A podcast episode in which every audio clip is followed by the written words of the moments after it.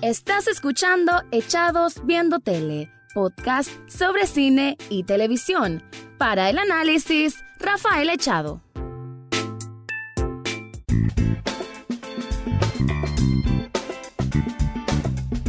Bienvenido o bienvenida a un nuevo episodio, a un especial de Echados Viendo Tele, el podcast sobre análisis, comentarios, opinión sobre el mundo del cine y de la televisión. Y ahora voy a hacer un popurrí en un poco de ambos mundos, porque este es un especial ya que estamos con todo el tema de Halloween y toda esta estos grandes vestigios del terror, del horror, del suspenso y todas estas emociones que gustan tanto a algunas personas y que por ende siempre son una temática o un estilo de cine que se ha vendido durante muchísimo tiempo en las salas de cine. Porque el hecho de que uno pague por asustarse puede ser hasta cierto punto masoquismo, pero al mismo tiempo es como esas ganas de sentir esa adrenalina o de retarse uno mismo de no, no me voy a asustar, esa película no me va a ganar. Entonces como que eso genera cierta cierta ambientación dentro de cada uno de nosotros, el sentir ese reto, el sentir que puede vencer ese, ese mal que está por uno presenciar, ya sea en una pantalla grande o muy cómodo desde el sofá o una silla en tu hogar con las luces apagadas. Creo que el terror es un género obviamente sumamente subjetivo, hay cosas que me pueden dar miedo a mí y que tal vez no te dan miedo a vos. Creo que eso es válido y por lo cual el género de terror tiene tantas vertientes, tiene tantas fuentes diferentes en que cada uno puede dar una opinión distinta. Sin embargo, hay productos que en definitiva tienen mejor calidad que otro o que por lo menos su propuesta trata de acercarse más a lo que es el músculo, el arte vivo del cine, más que otros que son productos enlatados y que ya sabemos que solo son productos para verse en el cine, con son los jumpscare, la fórmula, las fórmulas aquellas básicas que no por eso hay que decir de que son películas que, ah, yo, yo mismo la voy a hacer. No, claro, tienen su, técnica y su, su manera de, de, producirse. Sin embargo, tienen una fórmula que es muy canónica, una fórmula que ya se conoce desde hace mucho tiempo y que la gente que consume ese tipo de productos no está buscando específicamente encontrarse nivel Hitchcock allá adentro, ¿no? Simplemente están buscando un entretenimiento que lo haga vivir o sentirse vivos, ¿no? Porque así como la risa, supuestamente, es la medicina del alma y es una cuestión que nos hace sentir vivos, pues también el susto, el vivir en ese estado de suspenso, en ese estado de alerta, también es una manera de sentirnos vivos y que pertenecemos a este plano terrenal. Pero bien, lo que quiero hablar en esta ocasión es precisamente de algunas películas que me han impactado de alguna forma, ya sea para bien o para mal, y que puedo venir aquí a este espacio a dar una especie de recomendación. Como no quiero ampliarme demasiado, y siempre digo lo mismo y me termino ampliando, bueno, aquí ahora comienzo con algunas de estas recomendaciones. En lo más reciente, y no me voy a, aquí no voy a hacer un estudio del cine de horror de los años 70, 80, porque eso ya lo conocen muy muy bien, así que voy a tratar de aterrizar a productos, a filmes, a series un poco más recientes. Una de las películas que casualmente en los canales de HBO se ha estado presentando bastante en este último mes, en este mes de octubre, es Hereditary, una película de 2018 dirigida y escrita, si no me equivoco, también por Ari Aster, un creador bastante singular, porque realmente tiene unas ideas medio fucked up en su mente para poder hacer este tipo de guiones, este tipo de argumentos. Y Hereditary realmente, y hay un podcast que lo invito a que busquen aquí en la lista antes de este episodio 72 hay, bueno, 71 episodios que explorar de este podcast y en uno de ellos hablo de manera extendida sobre lo que es Hereditary, una de las películas de terror que más me ha gustado de todos los tiempos. Creo que es una película que da gusto volver a ver como para empezar a notar ciertos detalles ocultos y oscuros porque tiene un desenlace que realmente, wow, nadie, nadie, nadie lo espera. Un desenlace intenso, por decirlo muy sutil, porque es muy, muy intenso, tanto a nivel gráfico como a nivel de impacto visual. Es bastante, bastante significativo.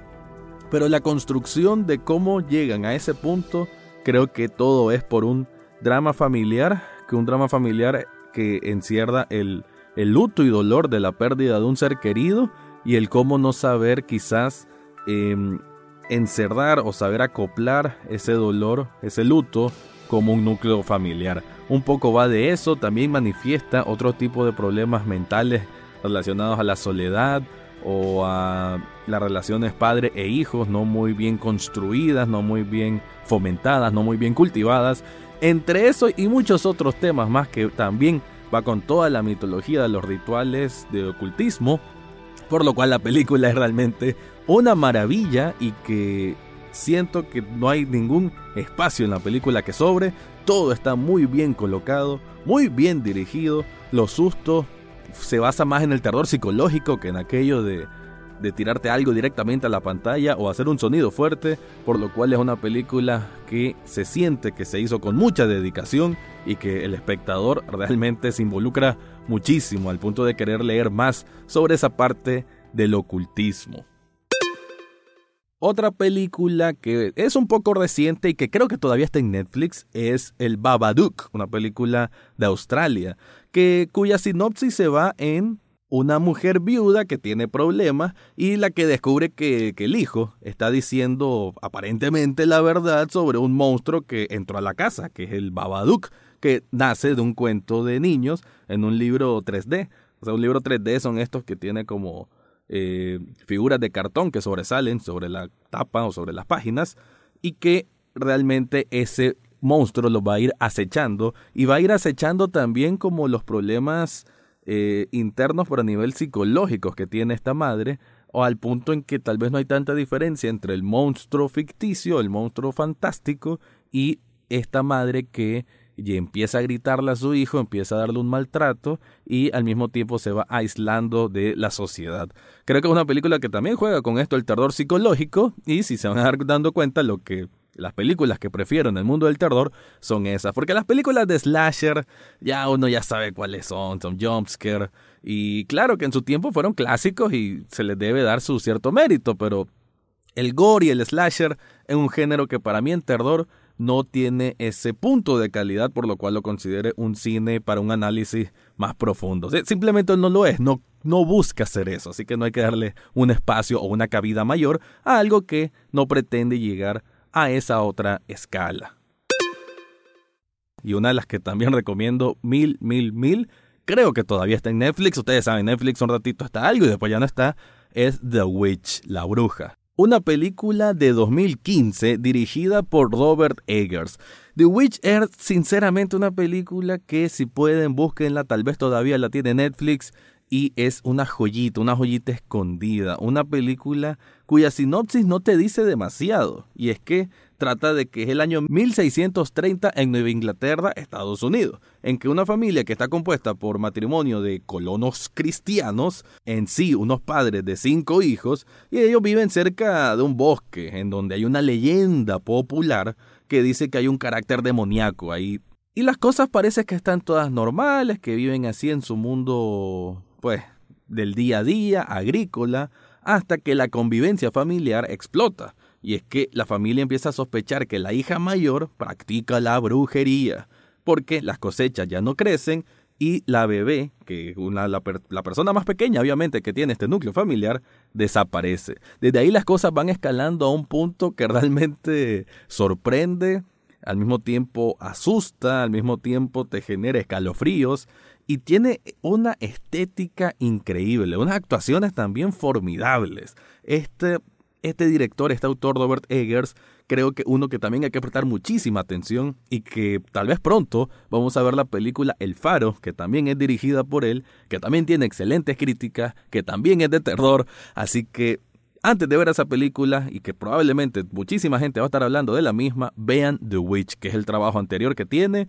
y van a ver que si a usted le gusta un poco este tema del ocultismo, la brujería, no para practicarlo obviamente, sino como como simplemente una filosofía distinta por explorar. Realmente esta película es una buena manera de iniciar, porque yo cuando vi la película me metí en un viaje de estar leyendo por diferentes foros de internet acerca de las curiosidades que hay en el mundo de la brujería. Una película que, sinceramente, van a recordar a Black Phillip por mucho tiempo.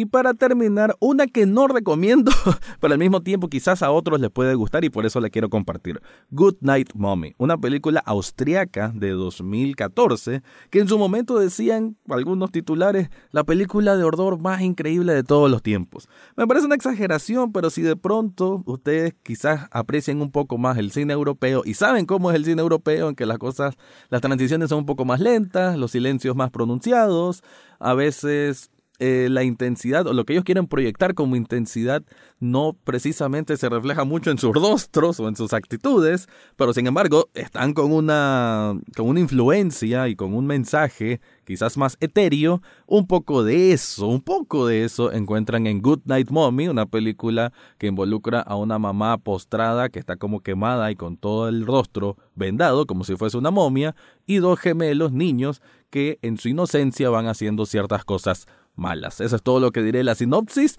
y bueno, experimentenla, búsquenla, Good Night Mommy. No creo que sea del agrado de todo el mundo. Sí siento que tiene su parte terrorífica y de terror psicológico, sin embargo, como que no llegó a, madurar bien, como que el, no sé, el producto se termina acabando antes de su final. Sin embargo, pues te la dejo ahí para que si tenés oportunidad de buscarla, lo hagas y sepa que es una de las películas que para algunos está en ese top 10 quizás de las películas de terror, digamos, de la última década, de esas que hay que ver. Más o menos eso es lo que quería hablar del cine de terror y en serie solo me quedo con una, porque sé que hay varias, que es La maldición de Hill House, un producto que tiene Netflix y que me parece que es una historia que vale la pena. Creo que el terror también está bien armado con cada uno de los personajes, que cada uno de los personajes, digamos que tiene su propio episodio, que son una una familia o, una, o unos hermanos, son cuatro o cinco hermanos, que ya de manera adulta están lidiando con traumas de la infancia cuando vivían precisamente en una casa que es Hill House, que es donde aparecían unos fantasmas, ¿no? Ya de adultos tienen que lidiar con ciertos fantasmas del pasado, ya de manera metafórica como de manera real o paranormal, que vuelven para acecharlos. También ahí es una manifestación de ciertos traumas familiares que regresan, ciertos conflictos que hay entre ellos, y creo que una, también una serie bien armada con algunas observaciones, que si no me equivoco también tengo un episodio del podcast donde hablo al respecto, y una recomendación interesante. Además que, si no me equivoco, el próximo año va a salir otra temporada con otro personaje, otra historia. Pero vale la pena que antes de que se estrene eso, le den una chequeada a lo que es La Maldición de Hill House, una serie de Netflix. Para cerrar un poco el tema ya de lo que es terror y todo ello, solo quiero mencionar que obviamente yo siempre he sido fan de los videojuegos. Entonces, como mención especial, los videojuegos, si, si adquieren una experiencia realmente inmersa de lo que es el terror, sentirlo en la piel, tienen que jugar videojuegos y ahí obviamente Silent Hill, Silent Hill 1, Silent Hill 2, el 2 es una obra maestra, filosófica, introspectiva, bueno, es simplemente otro nivel, lo mismo ocurre con Resident Evil, con todo el lore que tiene, es muy amplio, pero así mismo también el juego indie de los últimos años que han sido muy interesantes, eh, por ahí Amnesia, The Dark Descent, el mismo Slenderman, que cuando salió como videojuego hace un tiempo, muy sencilla la gráfica, igual causaba mucho terror. Eh, Las cinco noches donde Freddy's, también un juego muy sencillo, indie, que ahora ya no es tan indie, pero que en su momento también causó mucho terror. Así que exploren en los videojuegos, tanto juegos casuales como juegos de consolas, realmente hay muchas opciones. Con eso quiero cerrar este capítulo y voy a tener ahorita una pequeña entrevista con mi amigo Joaquín Pérez, que tiene un canal de YouTube aquí en Nicaragua, bueno, de Nicaragua para todo el mundo, sobre terror. Así que vamos a estar hablando un poco con él sobre su gusto y su experiencia como youtuber, un exitoso youtuber nicaragüense del mundo del terror.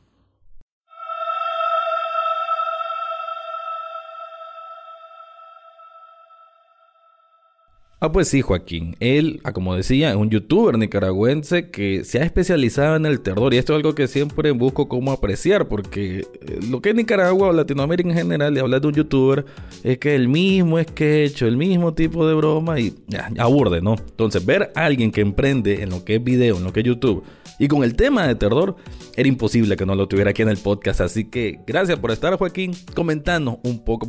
Primero quiero saber ¿Cómo vino la idea? Yo sé que es un proyecto entre vos y tu hermano, ¿verdad?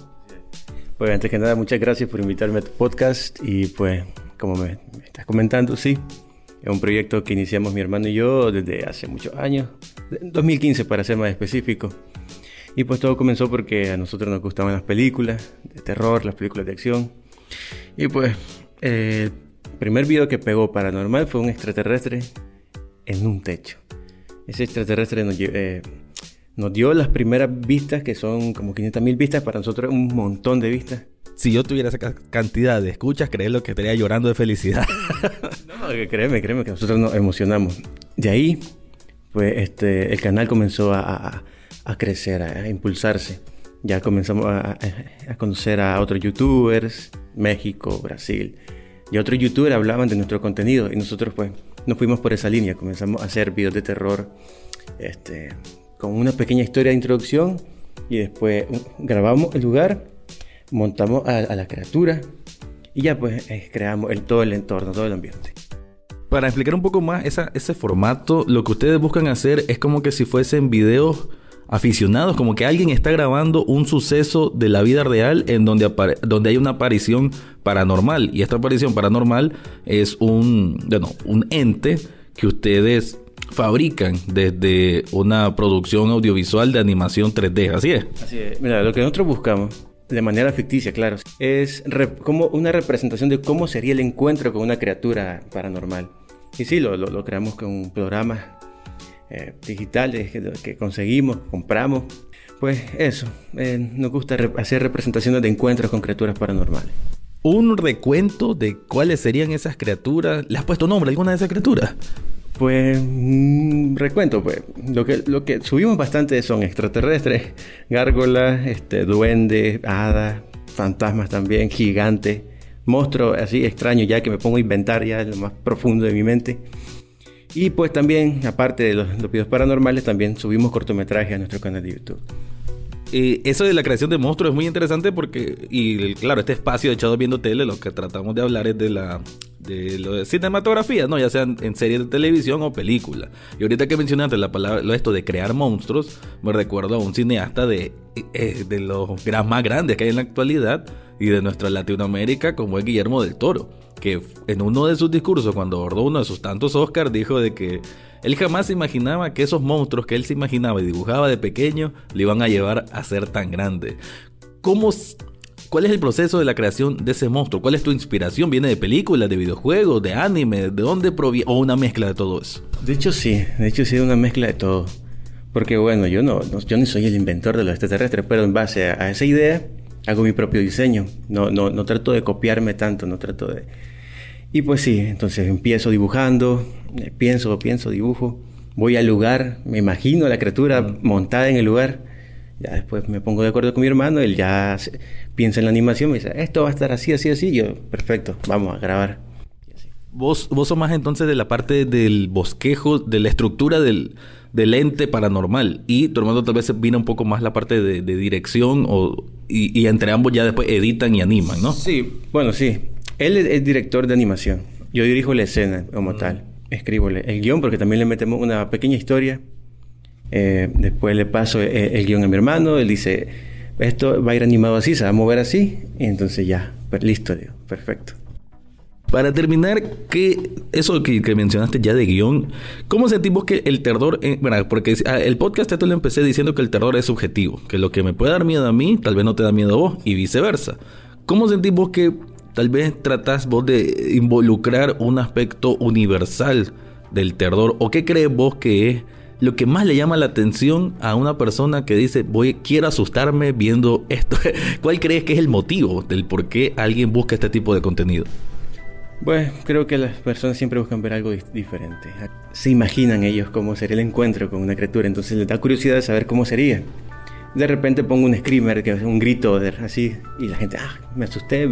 ahí me ponen comentarios de que estaba, mi abuela se asustó, mi, mi, primito se asustó. Entonces, sí, y, otro, y hay otro tipo de supuesto terror que es el impresionismo, donde no hay un susto, pero sí eh, ver a la criatura frente a la cámara, como que te da una sensación de Ok, y para terminar, eh, ¿qué es lo que aspiras llegar de aquí? O mejor dicho, ¿dónde te ves de aquí? Si decís 2015, entonces llevas alrededor de 4 o 5 años. ¿Cómo te ves en 4 o 5 años en el futuro? Pues mi meta. Eh, no, yo empecé en YouTube eh, con una meta, era hacer cine. Primero, pues, con, con mis recursos limitados, lo que hice fue hacer este tipo de videos para que algún día una empresa o, una, o, algo de, o alguna producción audiovisual nos descubriera. Entonces, esa fue eh, eh, la meta principal.